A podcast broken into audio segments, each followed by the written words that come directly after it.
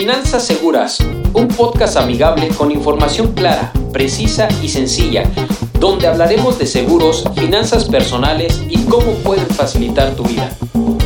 Protege lo que tanto te ha costado. Soy Israel Cruz, tu asesor de seguros. Quédate con nosotros. Bienvenidos a nuestro cuarto episodio de nuestro podcast Finanzas Seguras. ¿Recuerdan el tercer episodio? Nos comprometimos a platicarles las diferentes etapas financieras. Y les hice una pregunta. ¿Tienes estabilidad financiera o libertad financiera? Pero bueno, ¿para qué nos sirve saber todo esto? Es muy importante saber o tener una conciencia financiera a cualquier edad y con independencia del nivel de ingresos. No estoy hablando de aquí que es para los ricos, para los pobres, clase media, no, no, no. Todos tenemos y debemos tener una conciencia financiera conforme a lo que tú ganes, sea mucho o sea poco. Tal vez tú eres un empresario, felicidades, excelente y por algo lo eres. Tal vez empiezas a trabajar, tal vez ya tienes un trabajo muy cómodo y eres gerente. Bueno, no importa. La conciencia financiera nos va a servir a todos. ¿Y qué es lo que pasa cuando nosotros generamos una conciencia financiera? No lo sé, tú dime. Principalmente nos vamos a hacer más, mucho más conscientes de nuestros ingresos y de nuestra forma de gastar. Hemos platicado mucho sobre tienes que apuntar tus gastos. ¿Por qué es tanto esta intención? Porque justamente sí podemos entender el ingreso que llegamos a tener y es más, si tú eres un empleado tal vez ya sabes cuánto te va a llegar a la quincena con todos tus descuentos de ICR, del seguro y ya sabes perfectamente que al día 15 te va a caer tanta cantidad de dinero. Pero lo más importante no es saber cuánto te va a caer, obvio, sí es importante, lo aclaro, pero mucho mejor va a ser cuánto vamos a gastar de ese dinero, porque justamente lo hemos platicado en los episodios anteriores, tenemos una parte de nuestros gastos fijos, que también es muy importante que los tengas en cuenta, porque muchas veces hacemos compras y ¿qué crees? Se nos hace súper fácil decir, mándalo a meses sin intereses. Y ya cuando vas en el mes 4, en el mes 5, dices, ay caray, se me olvidó que esta compra la tengo que estar pagando y son 4 mil pesos al mes. Un ejemplo, tal vez son mil, pero bueno, esto es parte de tu gasto. Llega el momento, lamentablemente, que tú sigues haciendo compras. Algunas tal vez sin ni siquiera meterlas a meses sin intereses y llega el momento en que ya te empiezan a ahogar esas deudas y te empiezas a meter en problemas. ¿Por qué? Porque se nos hace fácil pedir deudas. Y créeme que eso es algo de lo más sencillo que puede suceder. Pero bueno, estábamos platicando de las etapas financieras. Hice conciencia un poquito al analizar esta, esta parte de las etapas. Primero porque es muy importante si tú ya eres papá o piensas ser papá. Oye, tranquilo viejo. No importa que seas papá o mamá, si no lo quieres ser, simplemente es analizar que desde pequeños empezamos a tener conciencia financiera. En la forma en cómo administras tu domingo o en la forma como vas teniendo dinero y cómo lo vas gastando desde pequeño. El primer libro de negociaciones del bebé. Apréndelo, vívelo. Porque si te empiezas a hacer el hábito de que tienes 10 pesos y esos mismos 10 pesos te los quieres gastar el día de mañana, ¿qué crees? Lo vas a ir desarrollando conforme vayas creciendo y cuando ya tengas tu primer trabajo y ganes 10 mil pesos, pues ¿qué crees? Vas a hacer lo mismo, buscar en qué gastártelo. A lo que voy con esto es que esta conciencia financiera nos va a permitir saber desde pequeños e incluso lo dije que si eres papá o mamá, vayas generando esa conciencia a tus hijos de que deben estipular una cantidad para ahorrar. Y este ahorro es más, como niños yo les puedo recomendar tal vez que cada mes o cada domingo que les van dando dinero, ahorren una cantidad para cuando lleguen las fechas decembrinas, ellos puedan regalarse algo e incluso decir, oye papá, ¿sabes qué? Quiero algo que esté caro. Tú imagínate un regalo que pueda ser caro o una ropa que pueda ser caro, pero que se den el lujo de hacerlo. Yo te pongo una parte y ¿qué crees papá, mamá? Ponme la otra parte. Créeme que los vas a empezar a motivar para que ellos vayan cuidando el dinero. ¿Qué es lo que nos llega a suceder a veces en nuestra cultura? Muchas veces no tenemos una conciencia del dinero e incluso muchas veces, y no me lo vas a negar, piensan que el dinero es sucio. Oye, agarraste una moneda, límpiate las manos.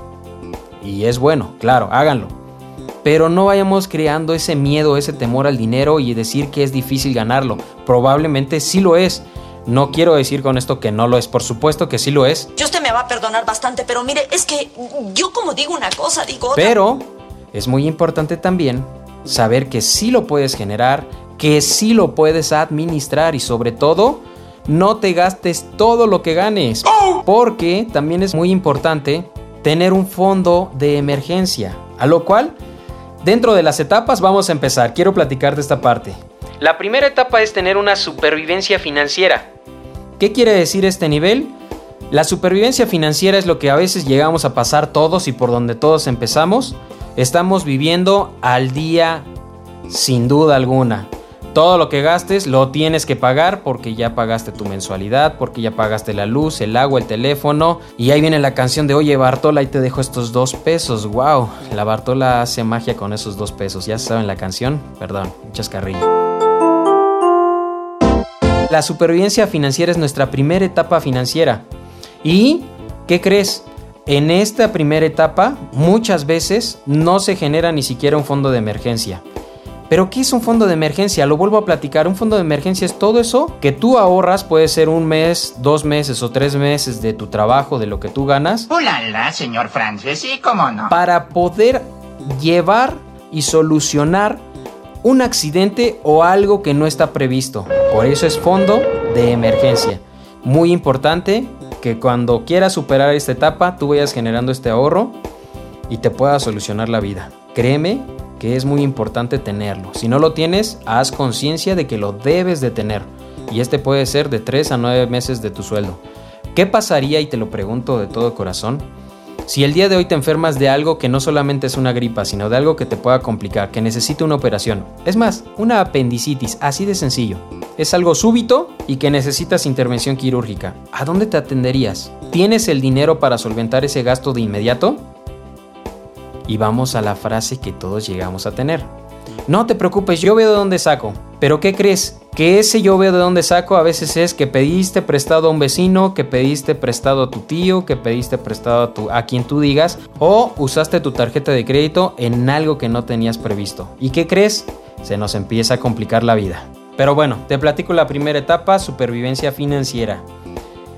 Cuando nosotros empezamos a generar ya un ahorro y empezamos a hacer conciencia de nuestros ingresos y nuestros gastos, podemos brincar a la segunda etapa que es la estabilidad financiera. En este nivel significa que ya no vives solamente al día, sino que también puedes ahorrar un poco para los imprevistos. Es lo que acabamos de platicar. En esta estabilidad financiera, que es el nivel mínimo económico al que debemos de aspirar cada persona. En esta situación te permite cierta comodidad y tranquilidad que antes no te podías permitir. No es para presumir, humildemente, pobremente. Tus ingresos cubren gastos y además, ¿qué crees? Te permiten ahorrar para un fondo de emergencias. Este colchón, según tu situación, puede variar, como te lo dije hace un momento, de 3 a 6 meses o incluso 9 meses de tu sueldo. Si te das ese lujo sería muy bueno. Dentro de nuestras etapas, esta estabilidad financiera va a depender también si tú eres casado, tienes esposa y tienes un hijo, o tienes dos hijos, o simplemente eres soltero. También aplica esta estabilidad económica y es muy importante que de acuerdo a lo que tú estás viviendo, pues obviamente hagas ese fondo. No van a ser las mismas obligaciones ahorita que estás casado a cuando estés casado o cuando estés casada. Todo va variando, pero bueno, vamos a lograr llegar a la estabilidad financiera que es la segunda etapa. Si eres capaz de ahorrar y mantener un fondo de emergencia, solo con los ingresos de tu trabajo te encuentras en la estabilidad financiera. Después de esta etapa viene una tercera etapa, y esta es la seguridad financiera. Ya no solo se trata de una estabilidad, sino que también has logrado una seguridad financiera. Una vez que alcances este nivel, además de poseer un trabajo también que cubra todos los gastos como lo, platicamos y que además también te permita ahorrar, también tendrás una fuente de ingresos pasivos. Si bien estos tampoco serán todavía suficientes para que vivas sin trabajar, pero te van a proporcionar tranquilidad y seguridad la misma que no tenías en las etapas anteriores. ¿Sí me explico? Sí, sí, sí, sí, sí, sí. Vamos en esta tercera etapa. En esta tercera etapa probablemente tú ya generaste tu patrimonio, que ya tienes una casa que tal vez estés pagando mediante un crédito o ya la terminaste de pagar, que ya tienes un terrenito, que ya tienes un automóvil o tal vez tu esposa o tu esposo también ya tiene su propio automóvil. Bueno, todo va incrementando y en esta seguridad financiera vamos a entrar en la parte muy importante y te lo quiero decir de corazón. Vamos a entrar, como lo dice esta parte, la tercera etapa de seguridad financiera, a proteger lo que tú ya has creado. Si ya tienes tu hogar, tu casa, ya tienes tus muebles, tienes pantallas, la sala, comedor, refri, bueno, etc., ya invertiste mucho dinero en ese patrimonio. Protégelo y te puedo recomendar bastante. Con unos seguros muy económicos como el seguro de hogar, te va a solucionar ante cualquier eventualidad o que pueda suceder una tragedia dentro de la casa. Créeme que son muy baratos este tipo de seguros. Pero bueno, solamente son opiniones. Si ya tienes tu automóvil, también te recomiendo de todo corazón, asegúralo. Si ya tienes una casa, tienes un automóvil, además tu trabajo y tienes tu familia, y repito, si eres papá o eres mamá y tienes hijos, protege a tu familia también. ¿Tú has pensado qué pasaría si llegaras a faltar? No solamente en el aspecto emocional, que va a ser algo trágico, sino también en el aspecto económico. ¿Cómo dejarías a tu familia? Perdón que toque estos temas así, pero es muy importante también que hagamos conciencia de lo que nosotros somos. Yo te puedo decir que yo hoy en día soy papá, soy hijo, soy esposo y bueno, muchas cuestiones que puede implicar el que yo esté en esta tierra, ¿me explico? A lo más importante es, mi bebé tiene hoy en día un año. Yo me pongo a pensar qué pasaría si yo llego a faltar. Realmente la cuestión económica para ella tal vez no vaya a ser muy sencilla, ni mucho menos para mi esposa, porque hoy aporto ingresos a mi casa. ¿Qué voy con todo esto? Hay que hacer conciencia de todo lo que tú has generado para que hoy en día lo protejas y créeme que no puede ser tan caro. ¿Cómo te veías hace 10 años? ¿Cómo estabas? ¿Empezando un trabajo? No lo sé. Haz un análisis. ¿Cómo te veías hace 10 años? ¿Cómo te ves el día de hoy? ¿Estás contento, feliz con lo que has logrado? Yo espero que sí. Pero viene otra pregunta. ¿Cómo te ves de aquí a 10 años? Yo súper bien, todo perfecto, ganando como siempre. Yo quisiera que completamente exitoso y que este tipo de comunicación que estamos teniendo entre tú y yo mediante este podcast te puedan dar un poquito de valor y conciencia financiera de tal manera que digas, bueno, sí es cierto, Tal vez estaba en una etapa de supervivencia donde tenía que trabajar para mantener mis gastos y se acabó. Después entendí que hay una segunda etapa donde solamente no trabajo, sino que puedo generar un ahorro y además tener un fondo de emergencia. Y la tercera etapa, ¿por qué no llegar a ella? Si ya tengo mi patrimonio, pues protegerlo. ¿Te está haciendo sentido esta plática? Créeme que cuando estamos grabando esto, de repente a mí como persona Israel, digo, wow, sí es cierto, es muy importante tener esta cultura y saber que existen etapas porque efectivamente hay niveles donde puedes entender que no solamente es trabajar y gastar, sino que además tenemos que ver más allá para poder tener una estabilidad financiera. ¿Y por qué no? Ahí les va la cuarta etapa, la libertad financiera. ¡Wow! ¡Wow! Llegas a esta cuarta etapa, por fin lo has conseguido. Has logrado una libertad financiera. Y si llegaste a este punto, créeme que además de tener una seguridad financiera que fue la etapa 3, hoy sí justamente tienes ingresos pasivos sin que tú estés presente en el trabajo que estés desempeñando de lunes a domingo, de lunes a viernes, no lo sé, en lo que tú digas, simplemente ya generaste algo donde empiezas a tener ingresos pasivos y puede ser tal vez los ahorros que ya tuviste, probablemente tienes un negocio que ya está trabajando solo. Créeme llegar a una etapa de libertad financiera puede ser lo mejor que nos puede pasar. Y no estoy hablando exclusivamente de la gente rica, no, ni tampoco de empresarios, que puede ser que sí lo sean, por supuesto. Pero estoy hablando de que tú llegues a esta etapa de libertad financiera y te empieces a ser tranquilo por todo lo que tú has hecho, porque para llegar a esta etapa, créeme que tú ya tienes hoy en día una conciencia financiera de principio a fin donde solamente ya no nada más tienes una tarjeta de débito, ni una tarjeta de crédito, ni un crédito de auto hipotecario, tal vez ya los llegaste a tener, pero hoy en día te preocupas por ahorrar y además de ahorrar, invertir. Invertir te va a hacer que tu dinero se multiplique y luego te voy a platicar del tema.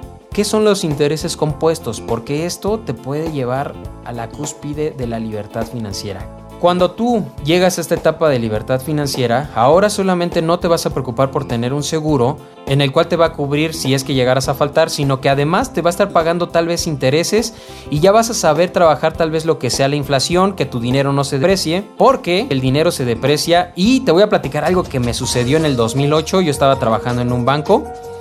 Llega una persona y me dice, tengo mucho dinero que ahorré, pero ¿qué crees? Literal, escúchenlo, y esto fue real. Se me está echando a perder porque le entró humedad y hoy en día tienen moho mis billetes. Y de verdad se los digo, llegó con una bolsa llena de dinero de billetes viejos. Y estamos hablando de billetes, si alguno de ustedes lo vivieron, billetes del 93, del 90, que estaban en miles de pesos. Antes existía un billete de 50 mil pesos, ¿sabías?